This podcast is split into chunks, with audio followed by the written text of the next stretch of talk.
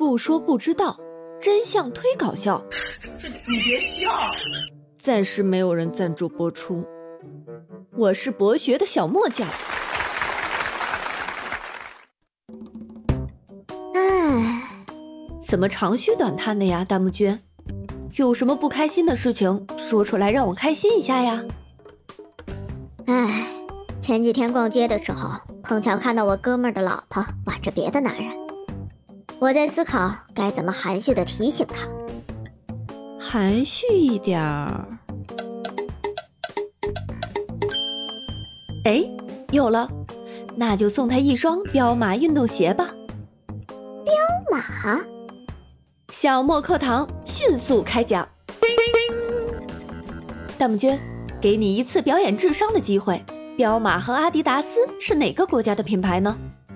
切，这么简单的问题，运动品牌出美国和天下武功出少林是一个道理。少林，少林，有多少英雄豪杰都来把你敬仰。错，看我降龙伏虎拳。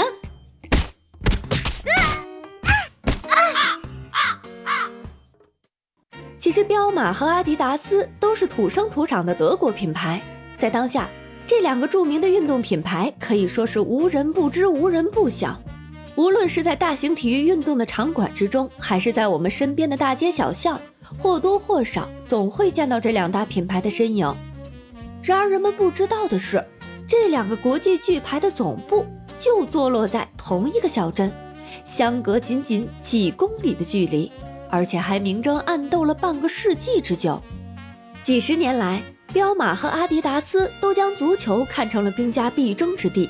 在彪马创立之初，与其一起诞生的还有初代的足球鞋 Atom。后来经过改进，彪马于1952年推出带旋转钉的 Atom，成为了当时的绝对爆款。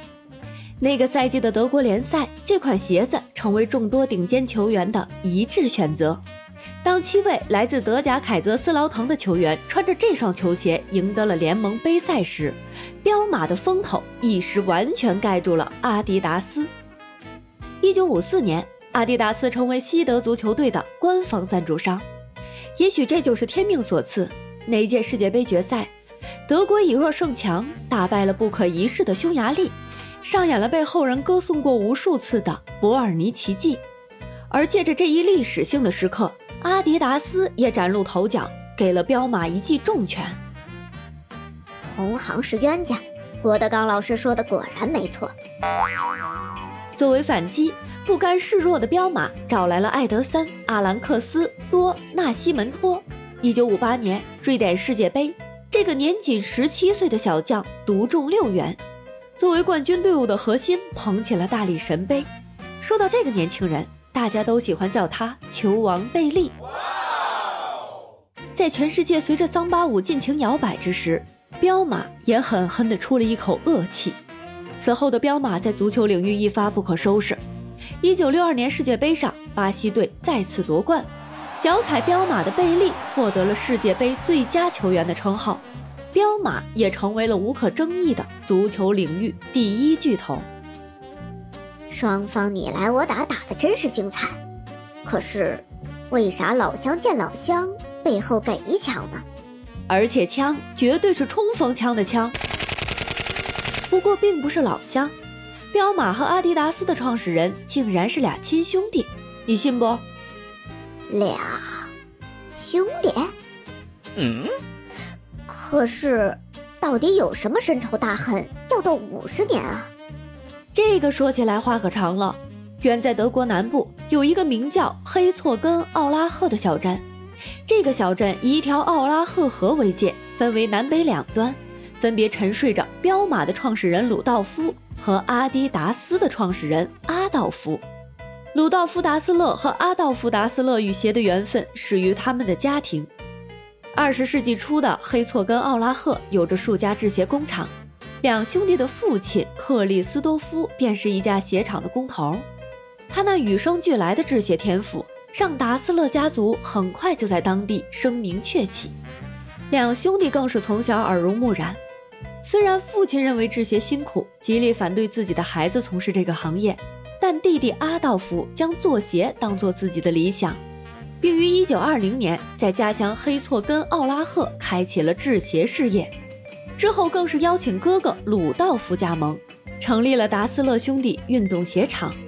兄弟二人各司其职，闷骚的弟弟阿道夫是个技术控，喜欢研究制鞋。而哥哥鲁道夫的性格八面玲珑，能说会道，所以专攻营销。优秀的产品与杰出的营销双剑合璧，鞋厂的生意蒸蒸日上。嘿，老鞋匠估计死也瞑目了吧？一九三六年的柏林奥运会本来应该是达斯勒运动鞋功成名就的最好机会，但是当时元首宣布所有德国运动员都需要统一着装的时候。也就意味着达斯勒为德国田径队运动员准备的鞋子将无法登场。为了不错过这次在全世界运动员和观众面前展示自己作品的机会，阿道夫带着他的钉鞋敲响了美国田径运动员杰西·欧文斯的房门。作为世界上第一个为美国黑人运动员提供赞助的回报，欧文斯在那届奥运会上独揽四枚金牌。他脚下的达斯勒跑鞋也成为世界各地体育爱好者们关注的焦点。不对呀，听来听去都觉得这是一个兄弟二人齐心协力克服万难走上人生巅峰的故事呀。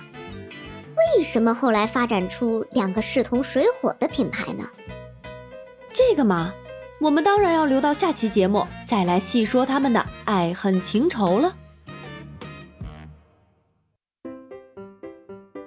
博学的小莫讲，无知的弹幕君，拜托各位小耳朵关注、订阅、点赞、素质三连，本节目会不定期的自掏腰包发送小礼物哦。